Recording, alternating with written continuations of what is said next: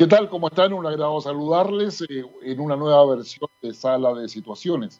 Un programa que intenta llevar a ustedes una perspectiva desde la innovación, desde la seguridad, desde la estrategia, para que usted tenga más elementos para entender lo que pasa en el mundo. Y todo esto gracias a KnowHub, que, que es la entidad que nos permite juntar lo que se está pensando, creando con el mercado y generar los lazos que son necesarios para poder cooperar a este ecosistema donde se juntan los emprendedores, donde se junta el conocimiento y donde se, se desarrollan finalmente las soluciones para las problemáticas en el día de hoy.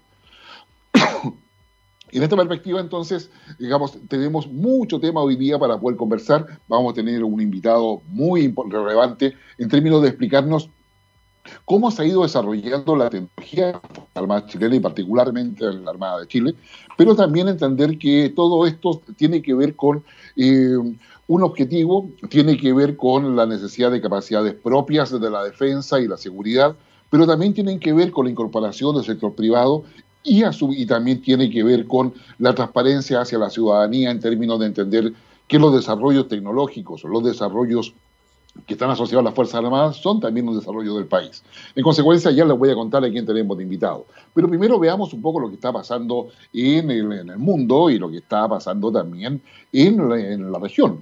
A nivel mundial tenemos algunas cosas que son, yo importantes. La primera de ellas eh, tiene que ver, y quizás cerrando ya capítulo, es con el reconocimiento y ya la instalación de que Joe Biden es el presidente electo de Estados Unidos y que más allá de las acusaciones y demandas que ha presentado el presidente Donald Trump, en definitiva, el triunfo de Joe Biden ha sido acreditado y ha significado en la práctica un duro revés para un Donald Trump que estaba pensando y había así asegurado de que todo este fraude electoral finalmente iba a quedar a la vista y hasta ahora eso no ha sucedido nada. Más aún, una demanda que había presentado el estado de Pensilvania, que probablemente le iba a dar la gran cantidad de electores de ese estado para Trump, finalmente ha quedado diluida no por los efectos de, los resultados de la investigación, sino que porque los propios abogados de Donald Trump han disminuido la cantidad de votos a, que se iban a, a contar nuevamente y en esa perspectiva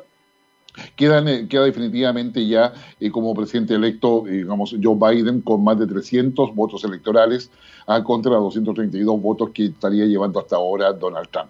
Como sea, el 14 de diciembre próximo será el minuto en que sabremos todo ello. Otro tema no menor tiene que ver con lo que está pasando en, Etiopía y lo que se está tratando de evitar una guerra civil. Como sea, todo lo que es lo, eh, una, una fuerza nacionalista en una de las zonas de Etiopía ha, emprendido acciones armadas y ha desplegado fuerzas que han obligado al presidente electo, que el, año pasado recibió el Premio Nobel de la Paz, a también generar una fuerza en defensa de la institucionalidad de Etiopía, conforme sea, o etíope, según se ha señalado por, los, por todas las declaraciones realizadas por este gobierno, y eso en este minuto está en pleno, en pleno desarrollo. Como sea, el presidente ha tenido el apoyo no solamente de Naciones Unidas y de muchos países, sino que se espera que este, que este conflicto no vaya a pasar lo mismo con el que pasó con Azerbaiyán y Armenia, que duró seis semanas, pero dejó cientos de muertos. Ya por lo pronto, en este conflicto en Etiopía, que está en el cuerno de África, está generando más de casi 30.000, diría yo, digamos, eh, refugiados en países aledaños, particularmente en Sudán un tema que está preocupando a nivel mundial por las implicancias. Recordemos que el Cuerno de África es donde está el Mar Rojo, por donde pasan muchos eh, buques con eh, abastecimiento de petróleo para el resto del mundo. Y en consecuencia es una situación que está generando preocupación a nivel de seguridad mundial, particularmente en una zona que es muy sensible y que normalmente ha estado marcada por inestabilidades políticas y con países que están eh, enfrentando una situación de poco desarrollo económico, pero también de mucha necesidad desde el punto de vista sanitario a raíz de la pandemia. El Cuerno de África además es conocido porque es un centro importante de acciones terroristas y también del crimen organizado transnacional que opera en esas, en esas zonas donde destaca muchas veces la piratería, que es uno de los temas que está presente en todo el mundo y sobre el cual algo de eso vamos a hablar hoy día en nuestro programa. Finalmente, a nivel regional, lo que tenemos es la situación de Perú, una, una inestabilidad que finalmente se ha zanjado por la vía institucional, afortunadamente, y que tiene a Sagasti como nuevo presidente de ese país y con todos los desafíos propios de calmar las protestas por una parte, eh, enfrentar la pandemia por otra y generar planes de recuperación económica. Sagasti ya está formando gobierno y se espera de que tenga la capacidad suficiente como para poder, digamos, eh, normalizar la situación política digamos, en Perú y poder llegar al 11 de abril del próximo año a las elecciones presidenciales y de congresistas que corresponden y cuyo nuevo gobierno estaría asumiendo el próximo 28 de julio del 2021. En Bolivia ya la situación está estabilizada y en consecuencia el nuevo presidente Luis Arce está luchando para poder eh, eh, tomar adecuadamente el control de todo el país, poder dejar al lado la sombra de Evo Morales y generar una propuesta que tenga el apoyo necesario tanto en el Congreso como con respecto a las medidas económicas que todos los países hoy día requieren, como ya es de todos nosotros sabido.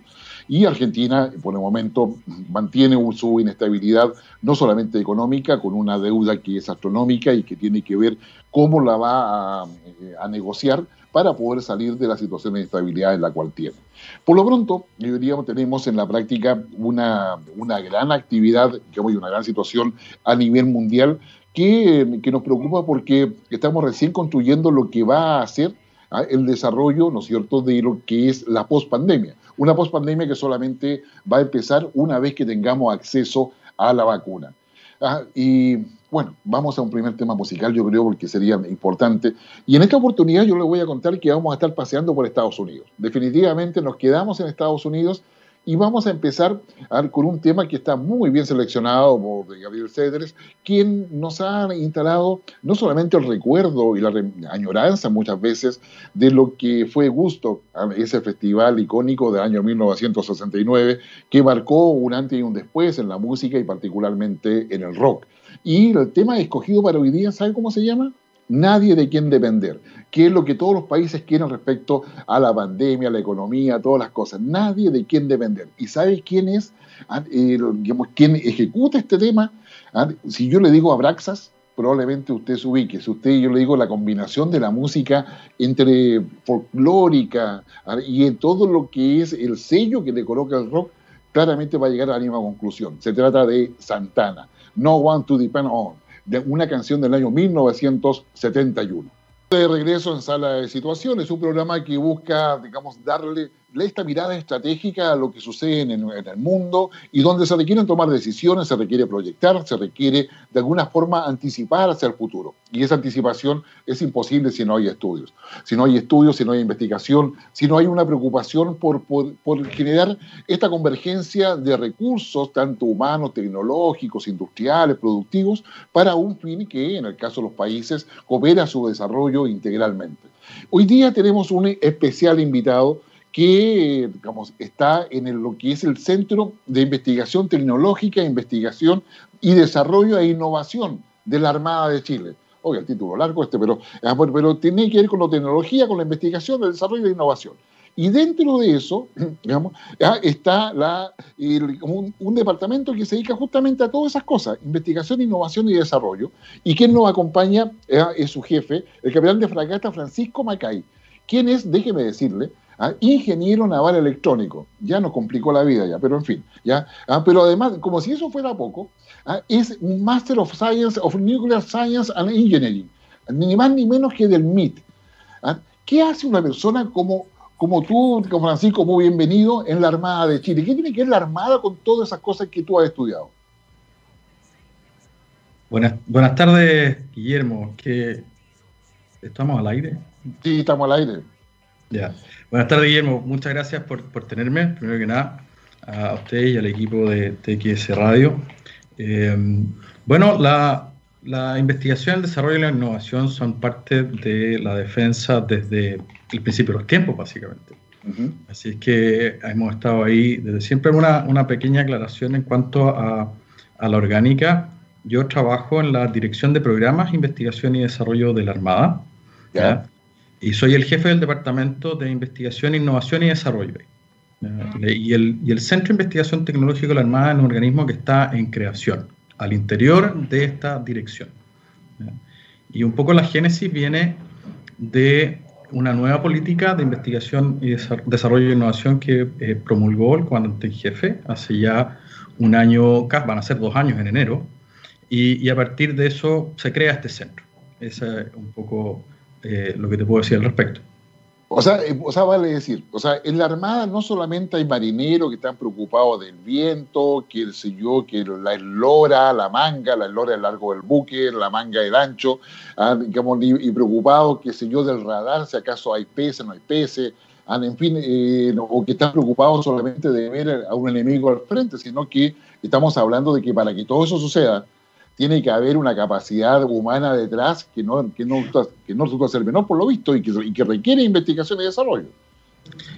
Sí, por supuesto. Bueno, como, como marco quizás es bueno decir que dentro del libro de la política de defensa de, de Chile eh, se nos entregan cinco áreas de visión que son distintas. Uno tiene que ver con la defensa, como es conocida más, bien, más tradicionalmente, pero también nos entrega un rol en la cooperación internacional, desde Chile y no cooperando a lo que hace Cancillería y otros órganos del Estado. Además de, eso nos entrega roles en emergencia nacional y protección civil, como hemos visto durante este periodo de la pandemia. Ya nos entrega otro rol en términos de contribución al desarrollo nacional y al actuar del Estado. Y ahí también juega un rol desde la investigación y desarrollo lo que hacemos, por supuesto. Y el quinto eje que, el Ministerio de Defensa nos, nos mandata cumplir es seguridad e intereses territoriales en el contexto más amplio. Entonces, eh, obviamente que para, para, poder lograr cumplir con lo que el Estado eh, demanda de, de su Armada, necesitamos de capacidades tecnológicas y esas capacidades tecnológicas son vivas en el tiempo, van mutando en la medida de que esas capacidades crecen o son más eficientes, entonces podemos cumplir mejor nuestro rol.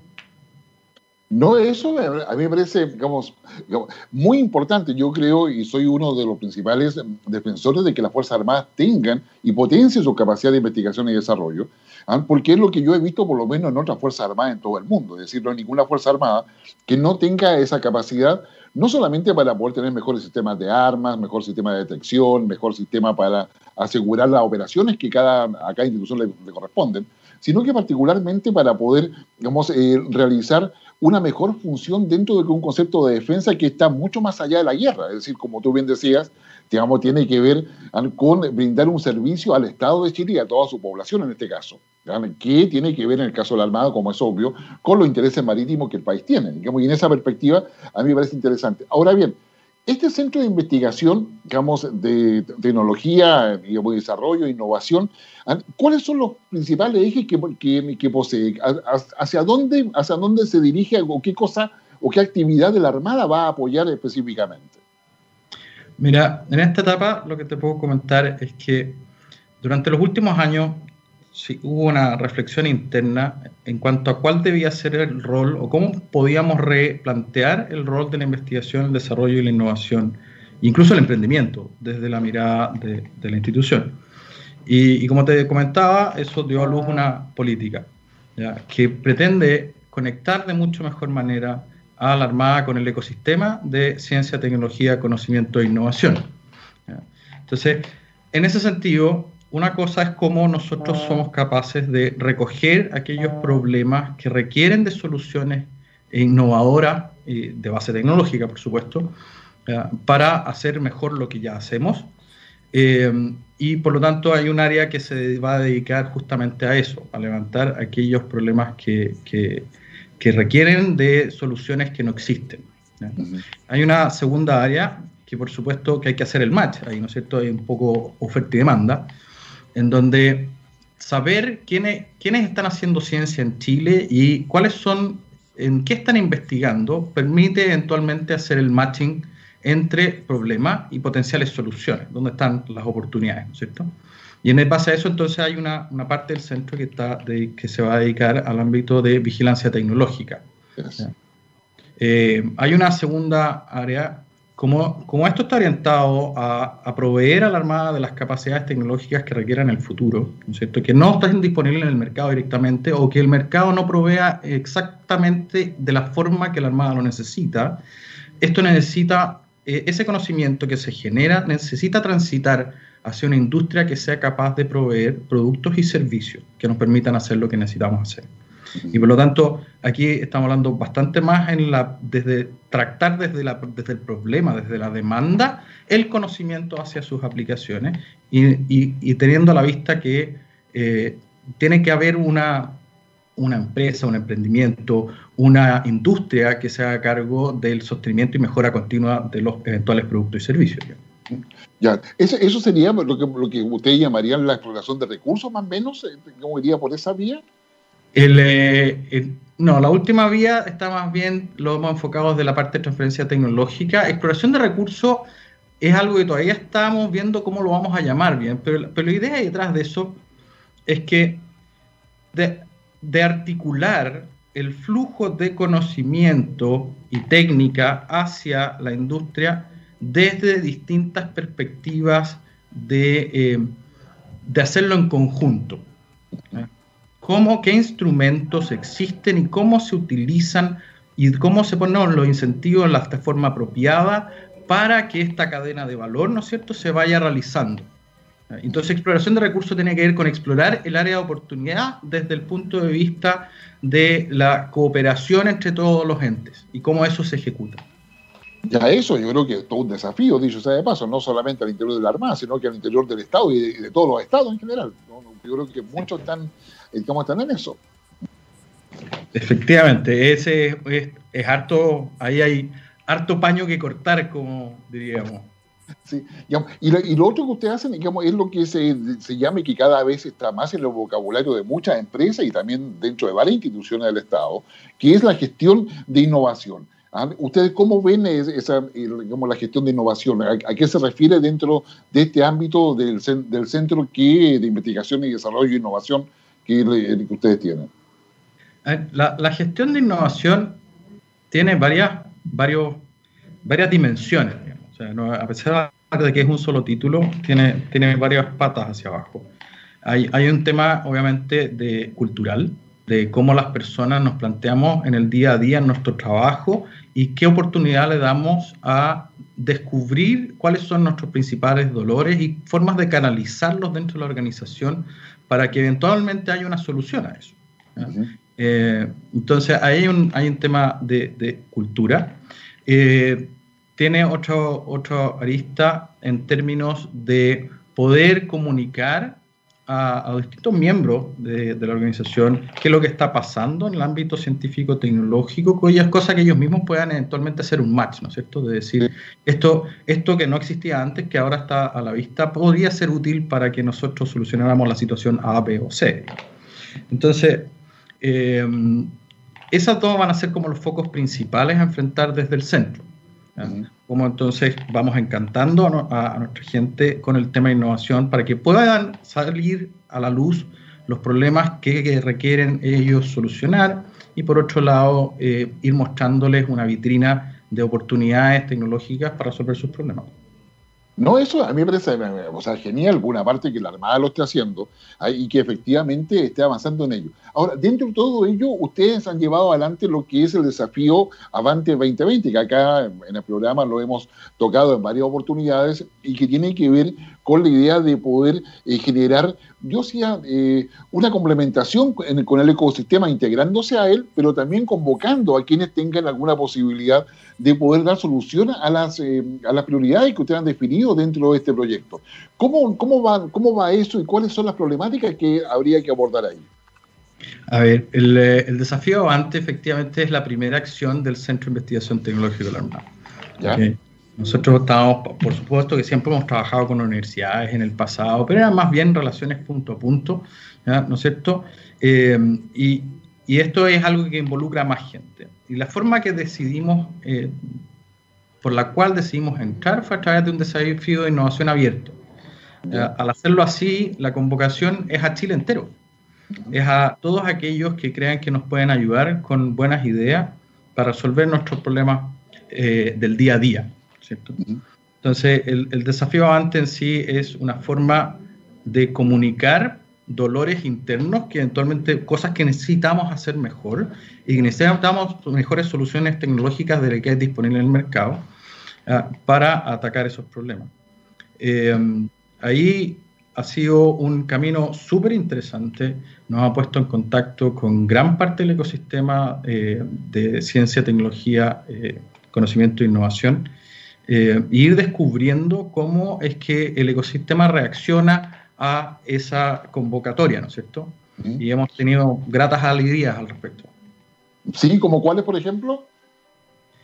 Eh, ha habido situaciones, ella, dentro del proceso de buscar a los equipos, eso le llamábamos proceso de scouting, hemos tenido reuniones con más de 38 organizaciones, partiendo por reuniones eh, con todas las macrozonas del Ministerio de, del Ministerio de Ciencia, con universidades, con centros de investigación, con los hubs de transferencia tecnológica chilenos. Y, y la bienvenida ha sido una, una, condición permanente en todas ellas, de, de apoyo, de, de, mirar este, este sueño, en, en, donde desde nuestra propia industria proveer soluciones a, nuestra institución. Para ello ha causado sorpresa, ha causado alegría y se ha sumado mucha gente. ¿Sí? Oye, una consulta así, de la verdad que de curioso. ¿ah? Eh, ¿No te ha costado a ti, eh, digamos, digamos, hacer, hacer eh, convivir el lenguaje del armado, el lenguaje militar, con el lenguaje de la ingeniería, estudiado, qué sé yo, digamos, además en el MIT, al que tiene todo un prestigio, y además conversar con la sociedad chilena que está en el ámbito de la ciencia y tecnología, ¿ha, costado definir el vocabulario de comunicación ahí o no? ¿O, ha sido un proceso de aprendizaje continuo, me atrevería a decir? Bueno, eh, la verdad es que no tanto. No tanto. Efectivamente hay temas de lenguaje, pero en mi caso, y aquí voy a hablar por mí, digamos. Eh, yo tuve la suerte de eh, conformar, eh, eh, parte, formar parte del Consejo Nacional de Innovación para el Desarrollo entre los años 2010 y 2014 como consejero. Y entonces, en esa época yo venía llegando, había llegado hace un par de años de, de MIT. y, y, entonces tuve acceso a todo el lenguaje del ecosistema. Okay. Y lo conocí durante cuatro años muy de cerca. Entonces, no, no, no ha sido tarea difícil ahora, años después, cuanto seis años después, eh, retomar eso, digamos. Eh, entonces, de alguna forma ha sido una ventaja tremenda hablar ambos lenguajes y servir un poco de traductor. Sí, no, es que además todo eso es todo un desafío, es decir, digamos, uno que uno muchas veces transita por varias disciplinas. Y lo que se dice, lo que significa algo en una parte, significa una cosa distinta en otra, ¿ya? y encontrar los puntos de acuerdo no siempre es fácil en ese sentido. Oye, la, eh, Francisco, la, el, el, Avante, digamos, toda esta convocatoria que se ha hecho a los emprendedores, a los innovadores, al ecosistema, como se le denomina normalmente, ¿hasta cuándo va a estar abierto? Esto, esto va, tiene toda una etapa, porque además todo un tema metodológico detrás. Sí, claro. A ver, en, en, concreto nosotros lanzamos el desafío el día 6 de octubre con la presencia del ministro de Ciencia eh, vía online y las postulaciones están abiertas hasta el día 30 de noviembre. Eh, eso es lo, primero. En cuanto a la siguiente parte, viene un periodo de selección en la primera mitad de diciembre. Luego, eh, este desafío lo estamos eh, desarrollando con organizaciones sin fines de lucro. Una de ellas es justamente NoHub y la otra es un think tank de seguridad, eh, defensa y relaciones internacionales que se llama Athena Eh, y entonces, en la segunda parte de la, en la segunda quincena de diciembre, vienen la firma de los convenios de financiamiento con estas organizaciones sin fines de lucro para comenzar el programa a contar del 4 de enero y hasta el 25 de marzo. Vamos a seleccionar ocho equipos para solucionar, para dar solución a los cuatro desafíos que planteamos. Eh, y la, la, tarea de los equipos durante ese periodo de tiempo es ver cómo, eh, cómo depurar la propuesta de valor para verificar que haya un match entre el problema que queremos resolver y el problema que realmente es resuelto. Uh -huh. Cuando, Perfecto. Entonces, y el 25 de marzo, entonces esperamos tener eh, los dos primeros ganadores para que después puedan pasar una etapa de desarrollo de su tecnología. Sí, no, además que hay recursos para ello, para poder hacer todo, para crear el concepto y ver justamente lo que tú señalas si efectivamente tiene viabilidad o no para la resolución del problema en, definitiva. Y eso estamos hablando de 90 mil dólares, que no, no, no, es poca, no es poco recurso para eso. Sí, efectivamente. Bueno, en la primera etapa hay un primer financiamiento para los ocho equipos, que no es mucho, son, 7, son hasta 7.500 dólares, para desarrollar lo que se llama un Minimum Viable Product, ¿no es cierto? Un producto mínimo viable, que no es un producto en sí, sino es más bien un instrumento que va mutando durante ese periodo de trabajo para verificar que la solución propuesta efectivamente provee valor a los distintos actores en la cadena del problema los distintos incumbentes. Y efectivamente vamos a tener dos, eh, esperamos tener dos ganadores. El primer lugar va a tener acceso a un financiamiento de hasta 50 mil dólares y el segundo lugar a un financiamiento de hasta 40 mil dólares. Wow, wow. yo creo que, eh, bueno, vamos a escuchar un tema. ¿A ti te gusta el rock and roll o no? Me encanta el rock and roll. No me digas, ah, este tema te va a encantar porque es uno de los íconos ¿ah? del, rock and roll, incluso muchos dicen que define. Es posterior a Gusto. Este, este conjunto, no, esta banda no estuvo en Gusto, lamentablemente. Podría haber estado, quizás todo hubiese sido distinto. ¿ah? Pero eh, la verdad es que su tema es eh, y los temas que tiene son muy buenos, y este en particular, ustedes lo van a reconocer inmediatamente, es uno de los mejores probablemente, no solamente del grupo, sino que también del rock and roll. Este fue en 1972, ¿ah? y quizás tomando lo que tú dices, Francisco, todas estas cosas hay que tomarlas con calma. Así que Take It Easy con Eagles del año 1972, que es el jefe de investigación, desarrollo e innovación ¿ah? en, el, en el Centro de Investigación Tecnológica ¿ah? y de conocimiento, oye, los nombres largos esto, ¿ah? pero que se dedican básicamente a la innovación, a la tecnología, y donde la Armada está colocando un desarrollo pleno en términos de desarrollar un área que se dedique claramente a eso. Lo que antes estaba en varias unidades dentro de la Armada y que necesitaban, hoy día se ha concentrado y siguiendo lo que son los ejemplos de otras Fuerzas Armadas y de otras visiones de Estado también que incorporan el desarrollo tecnológico que está en el ámbito militar y de la seguridad y la defensa, para también compartirlo con la sociedad y llamar a la sociedad a que se sume a lo que hoy día se llama el ecosistema. Oye, yo encuentro re interesante, fíjate, digamos, el tema de, poder estar ahí, digamos, mirando, porque yo antes conversaba cuando recién empezamos a las situaciones, lo que yo conocía en términos de lo que era, eh, las problemáticas mínimas, eh, que el, tema de la innovación no tenía que ver solamente con el sistema de armas, sino que tenía que ver con la tela de los uniformes, por ejemplo, que es muy distinto a la que tú usas, qué sé yo, en el norte, a la que requiere en Puerto Williams, a la que sé yo, en la Antártica. Y eso requiere una tela distinta, donde tú le puedes meter cobre, le puedes meter. Tienes que hacer realmente innovación para poder asegurar que, que, el, uniformado, la persona que está ahí, esté con la condición adecuada, ¿no? Sí, claro. Absolutamente. Eh, eso es correcto. Nos, cubrir Chile entero con sus distintos climas y requerimientos eh, eh, en los distintos ámbitos, arriba, en el agua, bajo el agua, sobre el agua, en el calor del norte o en el, frío del sur, por supuesto, que plantea desafíos para todo eh, el equipamiento tecnológico o las capacidades que podemos adquirir. Sí, esos requerimientos tecnológicos, en definitiva, ¿qué, es lo que lleva? Porque yo creo que, digamos, o sea, uno podría comprar todo, podría ir a cualquier país que tenga un nivel de desarrollo adecuado y comprar todo, todo eso allá ¿ah? y traerlo para acá. Pero eso, ¿qué, qué, qué problemática le genera a los países, particularmente en el ámbito de la defensa? No, yo diría que el mercado de la defensa a nivel mundial es un mercado bien desarrollado. Ahora, eventualmente hay cosas que, que uno quisiera tener y que no existen. Hay o que por motivos de seguridad el que tiene esa tecnología no está dispuesto a entregarla a terceros, porque ahí hay un tema de, ventaja, ¿no es cierto? Entonces, efectivamente, eh, eso es relevante al momento de, entrar al proceso de adquisición. Claro, o sea, vale decir, primero está el tema de la disponibilidad. A ver si alguien te quiere vender algo que tú necesitas. Que no sé, como puede ser como un satélite espía, por ejemplo, decir algo no todos los países pueden acceder a un satélite espía, por decir, por decir algo, o portaaviones, por, decir otra cosa, porque, un portaaviones, desde el punto de vista naval, significa una capacidad no menor en términos disuasivos y también de capacidad, ¿no es cierto?, de bélica. Bueno, sí, efectivamente.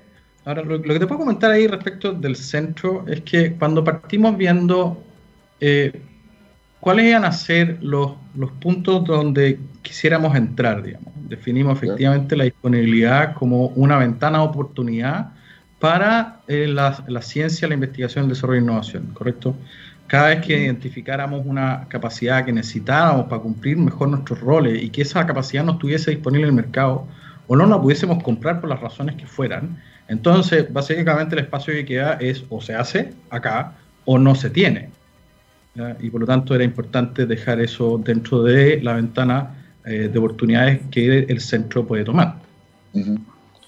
De acuerdo, y, hemos, y, a, su vez también yo creo que a los países, digamos, es importante eh, poder tener cierta autonomía, digamos, y, no estar dependiendo de otros, porque finalmente la soberanía de los países descansa en las capacidades que tengan las Fuerzas Armadas para eso, y no solamente las Fuerzas Armadas, sino esa capacidad o esa suficiencia logística, por, y de acceso, por ejemplo, a la población a alimentos, para poder sostenerse frente a la, no solamente en una guerra, que sería lo peor que le puede pasar a una sociedad, sino que también frente a calamidades o situaciones en las cuales no tengas acceso a, los, a, a las cosas que tú requieres, e incluso o sea, no solamente el acceso a un, a una, a un, un objeto, un producto determinado, sino a, su mantenimiento, que ese es otro problema. Tú puedes tener algo, pero si no se puede mantener, poco te sirve. Sí, por supuesto. Bueno, al respecto, bueno, la pandemia nos mostró un ejemplo súper claro. Cuando comenzó la pandemia en abril, no sé si te acuerdas, eh, empezaron problemas de que eventuales quiebres en las cadenas de abastecimiento de los insumos de salud y, hubo un montón de eh, iniciativas eh, que se lanzaron desde distintos ámbitos para eventualmente tener soluciones rápidas desde el ecosistema de innovación para suplir cualquiera, eh, cualquier demanda que, que, no fuera satisfecha en el tiempo. entre ellos los ventiladores mecánicos. y ahí vimos una carrera gigante por meses donde la industria chilena mostró que era capaz de hacer algo que era impensado un par de meses antes. Entonces, obviamente que, al momento de adquirir una capacidad, uno no solamente quiere la capacidad de poder ir y hacer lo que tiene que hacer, sino que, que esa capacidad esté disponible cuando la requiera. Y hay veces en, en ese contexto que uno requiere que esa capacidad entonces esté instalada en Chile. O sería muy deseable que así fuera, porque en un momento dado, entonces es la industria nacional la que no, no tengo que armar grandes cadenas logísticas desde afuera, sino que eh, lo puedo tener desde acá. Eso sería algo deseable eventualmente para ciertas cosas. Eso me imagino que pasa, por ejemplo, yo, digamos, a nivel de radares, a nivel de comunicaciones, en términos de que yo pueda sostener comunicaciones permanentes, no solamente desde el punto de vista que hemos hablado, sino que desde el punto de vista de data, por ejemplo, ah, o del punto de vista, digamos, todo lo que es eh, asociado a la, a la, detección temprana de cosas. Yo creo que eso requiere muchas veces un desarrollo propio que no solamente copie lo que tienen otros países, sino que una capacidad propia que te genere algún tipo de ventaja estratégica, digamos, frente a tus necesidades. Claro, sí, tienes toda razón. Mira, a, lo anterior, lo que comentaba, cuando uno quiere que la capacidad tenga una, una cadena logística o tiene alguna característica que requiere ser hecho, en, eh, que sería muy deseable que fuera hecho en Chile, a eso le llamamos eh, independencia tecnológica, pero lo que tú estás comentando es un poco distinto, lo, lo denominamos distinto y tiene que ver con lo llamamos autonomía tecnológica. Eh, y le quisimos cambiar el nombre porque a pesar de que la sutileza es pequeña, hace la diferencia. Hay veces que uno quiere que la capacidad eh, no sea conocida por el, no sea conocida el cómo funciona en sus detalles por, eh, por otros.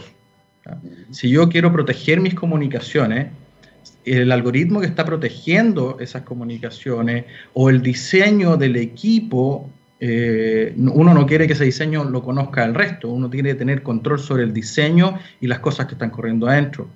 Entonces, ahí esos son, son eh, lugares un poco más críticos, en donde por razones más bien estratégicas de su mera existencia, eh, uno quisiera que esa capacidad estuviese acá y tener algún grado de control sobre esa capacidad. En el, digamos, en el proyecto Avante, digamos, los objetivos que ustedes han declarado, que donde quieren sumar justamente con esta, esta propuesta de innovación abierta, digamos, y que se sumen emprendedores y centros de investigación, etcétera, de, de distintos ámbitos, tanto estatal como no o privado de Chile, tiene que ver con la preocupación que hay por la detección temprana de los desembarcos ilegales que hay acá en Chile, dado la, longitud digamos, que tiene nuestra costa, tiene que ver también con la pesca ilegal. ¿Ah? Eh, digamos, y, esto eh, está, está, dentro de la función de la Armada, eso sin lugar a dudas, pero también requiere muchas otras, otras eh, características tecnológicas a respecto, respecto a eso. Digamos, ¿qué gana un privado si yo, si yo tengo una idea? ¿Qué gano yo con, con sumarme al Avante, por ejemplo? O sea, ¿cuál, cuál sería mi, mi ganancia como privado? ¿Ah? ¿O cuál sería, digamos, lo que ganaría la Armada también con eso? Creo que hay, hay dos. La, la, ganancia, si tiene éxito avance, avante para la Armada, es evidente. Digamos. Hay una nueva capacidad podemos hacer, vamos a eventualmente ser capaces de hacer algo que hoy día no somos capaces de hacer. Entonces, obviamente la conexión es más o menos evidente. la esperanza es que eh, el desafío antes pretende cautivar a emprendedores de base científico-tecnológica, ¿no es cierto? y, y, esa tecnología, y esto es importante decirlo, la tecnología en general es agnóstica respecto de su aplicación. Entonces, esa tecnología puede efectivamente tener una aplicación militar, en este caso, para la Armada, para solucionar un problema nuestro, pero, eh, pero si se empaqueta de la forma apropiada, puede tener un mercado afuera. Si uno lo, piensa en la generalidad, eh, si uno piensa, si uno limita el espacio posible de problemas a ser resueltos a aquellos en los cuales la defensa nacional es una demanda lo suficientemente grande como para sostener la industria, entonces el universo posible de problemas es más bien pequeño. Si uno en cambio abre y dice, eh, eventualmente hay problemas que, hay otro problema, que es un dual, por llamarlo de alguna forma, del problema militar, en donde ese emprendimiento puede encontrar un mercado donde provea valor a la sociedad chilena y eventualmente puede exportar al mundo, entonces hace viable también la capacidad militar. Eso es que la, la, dualidad de las soluciones es algo que está en el centro del desafío antes. Sí, no, yo, o sea, yo me recuerdo cuando tú conversas eso, de lo que fue la aparición de Internet, por ejemplo, que inicialmente fue todo un emprendimiento militar solamente para poder permitir la transmisión de data en, en términos concretos. Y finalmente, mira lo que tenemos con Internet. Estamos haciendo un programa a través de toda esa plataforma ahora con todo su desarrollo y evolución propia desde el punto de vista civil, más allá del que ha tenido en el mundo militar. Absolutamente. Y ahora, pero si uno se fija en el proceso, aparece la tecnología para el mundo militar, en ese, tomando ese ejemplo, pero la cantidad de posibles aplicaciones de esa tecnología parten naciendo de la curiosidad del mundo entero al final. Y hoy día, si tratáramos de enumerar la cantidad de aplicaciones que han salido a partir de Internet, quizá no la podemos contar, son muchísimas. Entonces, la tecnología, al ser expuesta a múltiples personas que enfrentan distintas problemáticas, puede eventualmente haber un, match, un second match, un segundo match entre eh, la capacidad de esa tecnología de proveer valor al mundo entero. una consulta, Francisco, ya yo me imagino, ok, digamos, Avante digamos, permite que estén los equipos, que generen una solución, un concepto y una solución que sea viable, como tú bien señalabas. Ahora, detrás de eso hay conocimiento, ah, sin lugar a dudas. Ahora, eso ¿Eso ustedes han hecho alianzas para poder cautelar la propiedad intelectual, por ejemplo, o para poder, digamos, eh, cautelar de que eso no se lo lleve a alguien, no se lo robe y se lo lleve, sino que esté patentado y pueda ser efectivamente utilizado? ¿Cómo funciona eso? A ver, en, ese contexto, para Avante, la Armada no, no, toma ninguna propiedad sobre ninguna propiedad intelectual de lo que se desarrolla.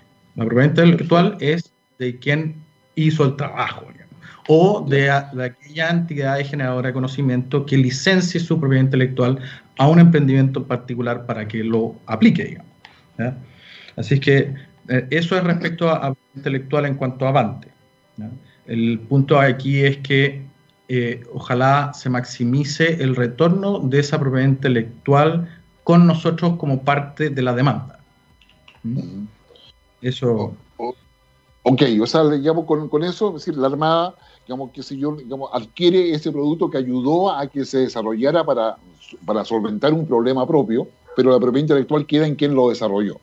¿ya? Sí, claro. y en consecuencia, y con eso, digamos, ese puede ir al mercado con otras, con otras aristas o con otras aplicaciones que son distintas a las que la Armada necesita y que eso, imagino yo, está con, con, el, con cierto grado de confidencialidad y secreto como, como es habitual en ese tipo de tecnologías aplicadas a la defensa.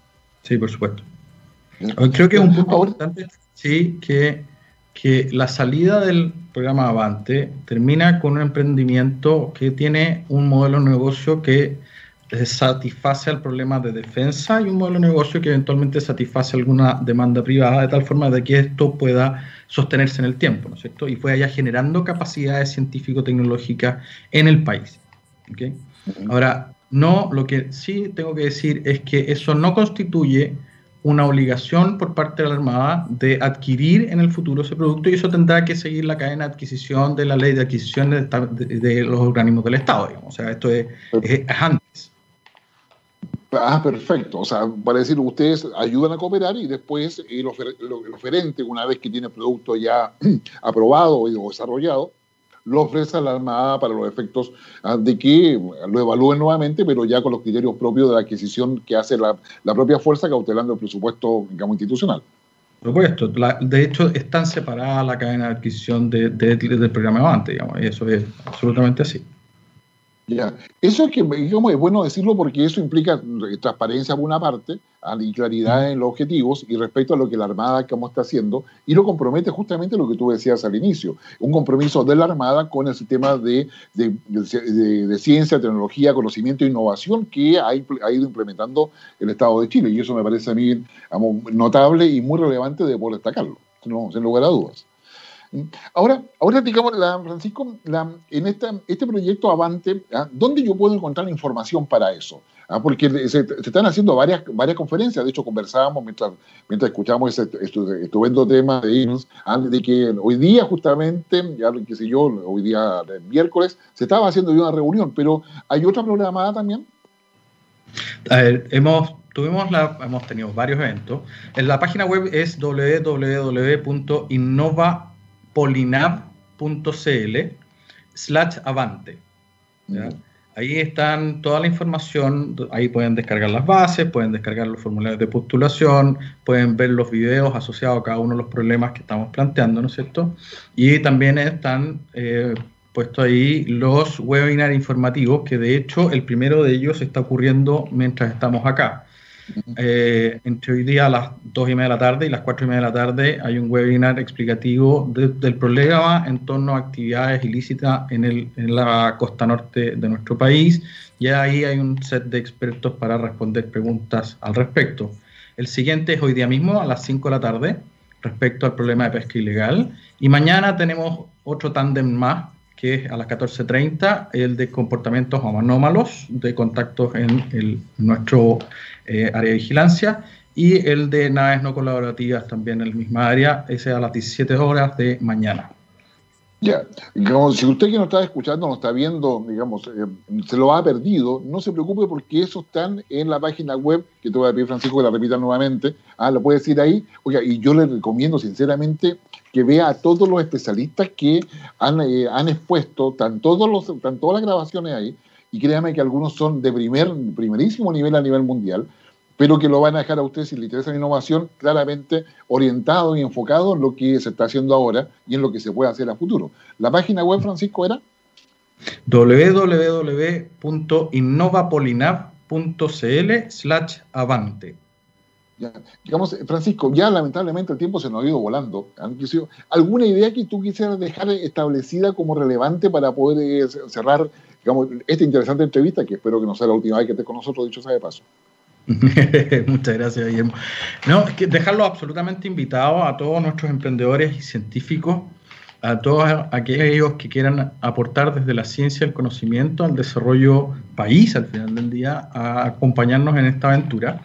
Eh, van a poder darse cuenta en los videos que están en, la página web que el tamaño del mar que tenemos bajo nuestra responsabilidad es enorme.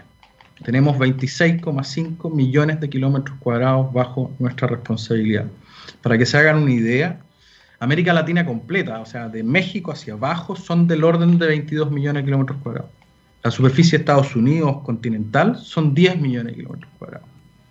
Si lo, y si lo miramos distinto también podemos decir, en la Armada somos del orden de 26.000 personas, y por lo tanto, cada uno de nosotros, los que vestimos uniforme, somos responsables de, una, de alguna forma de mil kilómetros cuadrados de vigilancia per cápita. Entonces es un problema gigantesco. Ayúdenos a, a cooperar, a, hacer nuestro labor mejor a través de desarrollar soluciones en ese ámbito para nosotros y están todos absolutamente invitados. Oye, Francisco, te quiero agradecer muchísimo digamos, tu disposición y tu claridad para poder explicar cosas que muchas veces están fuera de lo que un ciudadano común y corriente puede entender y que con este con esta iniciativa digo de la Armada claramente permite acercarnos mucho más a una realidad que es relevante. Así que muchas gracias Francisco, espero que, que nos volvamos a ver nuevamente en la, digamos, yo creo que en poco tiempo, sin lugar a dudas. Feliz, muchas gracias a ti, Guillermo, y a la radio por, por tenerme, ¿no es cierto? No, gracias. Eh, y a usted que nos está siguiendo, permítame decirle que lo que decía don Francisco es re importante porque son más de 25 millones de kilómetros cuadrados, y esos 25 millones de kilómetros cuadrados no solamente significa buques que están pescando, sino que significa una cantidad de recursos alimenticios futuros para el mundo que es necesario cautelarlo. Y yo ahí entiendo por qué la Armada está preocupada de la pesca ilegal, ah, por qué la Armada está preocupada de que los buques tengan que identificarse, por qué está preocupada de que no hayan piratas dentro, digamos, de toda esa responsabilidad marítima que tiene nuestro país. Es un poco, un poco como puede decir, hey, yo, preocúpate de esto. Bueno, con eso vamos a terminar y no vamos, vamos a volver a Gusto, a ese festival del año 69 que marcó todo un hito escucha la historia, pero no le haga caso. La historia es buena, porque tiene que ver con un, con un hecho trágico al que nos canta este, este, icónico, sinceramente. ¿Quién nos recuerda a, el año 1966, el 69, después, cuando lo canta en, en Gusto, a, este guitarrista famoso Jimi Hendrix?